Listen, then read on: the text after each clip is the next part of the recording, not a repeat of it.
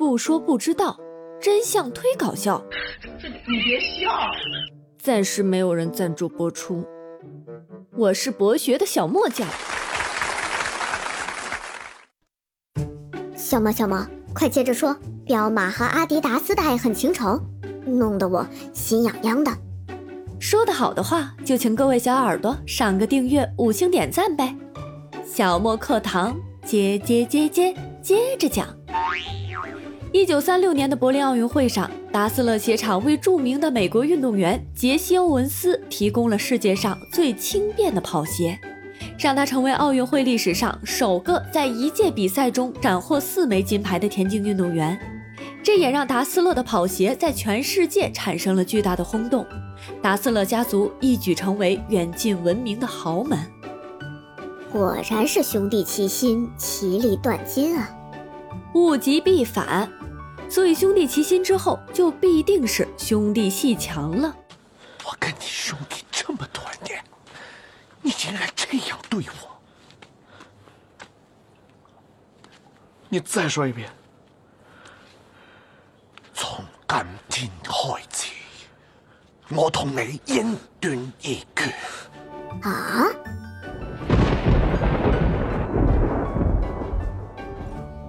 好景不长，二战的爆发打破了原本平静的生活与顺风顺水的生意。也将达斯勒兄弟的命运和达斯勒兄弟鞋厂一分为二，战端一开，工厂随之停产，兄弟二人不得不奔赴前线。在精于技术的弟弟阿道夫被召回工厂进行紧急生产的时候，哥哥鲁道夫则是继续留在了部队为纳粹服务。之后，盟军占领了黑措根奥拉赫，鲁道夫也被抓了回来，送进了战俘营。这些不快的经历，恰恰成了达勒斯兄弟命运的转折点，也为彪马和阿迪达斯两个国际巨牌的诞生拉开了序幕。而转折点在哪儿呢？我们先埋下一条伏线：一九四六年，伶牙俐齿的哥哥鲁道夫移居到奥拉赫河的对岸，拐走了鞋厂大部分销售人员，建立起了另一家鞋厂，取名鲁迪鞋厂，也就是彪马的前身。而技术宅弟弟阿道夫则是带着余下的技术人员与工人，将之前的达斯勒兄弟运动鞋厂更名为阿迪达斯。各奔前程嘛，也没什么大不了的呀。如果就这么简单，哪来那么多爱恨情仇啊？各起炉灶的兄弟俩以体育赛场为主战场，展开了无止境的争斗，在各个领域可谓是不分伯仲。而他们的战争远不止体现在产品宣传等商业活动上，其影响更是波及了整个小镇。双方以和为界，划分成了两个势不两立、形同水火的对立阵营。阿迪达斯的工厂建在河东，彪马的工厂建在河西，两岸的居民也几乎完全割裂开来。学校、酒吧、商店、邮局等公共场所各有所属，甚至谢绝通婚。连小镇上的人们都成了低头族，在交谈前一定会低头看一看对方的鞋子，如果不是同一个品牌，绝对不会开口说话。楚河汉界，这次分家不仅使小镇的气氛变得十分的尴尬，更影响了各自的生意。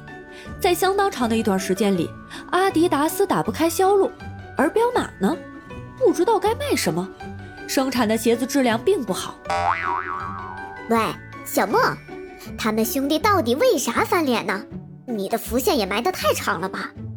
自古以来，兄弟翻脸无非就是为了钱和女人。关于达斯勒兄弟分家的原因，官方的解释其实相当的牵强，无非是什么随着生意越做越大，鞋厂管理权的归属问题加剧了兄弟间的矛盾。所以才让曾经风光无限的达斯勒家族最终走向分裂，而小镇居民之间流传开来的小道消息主要分为两个版本。嘿嘿，八卦来了，什么瓜快说，感觉好刺激啊！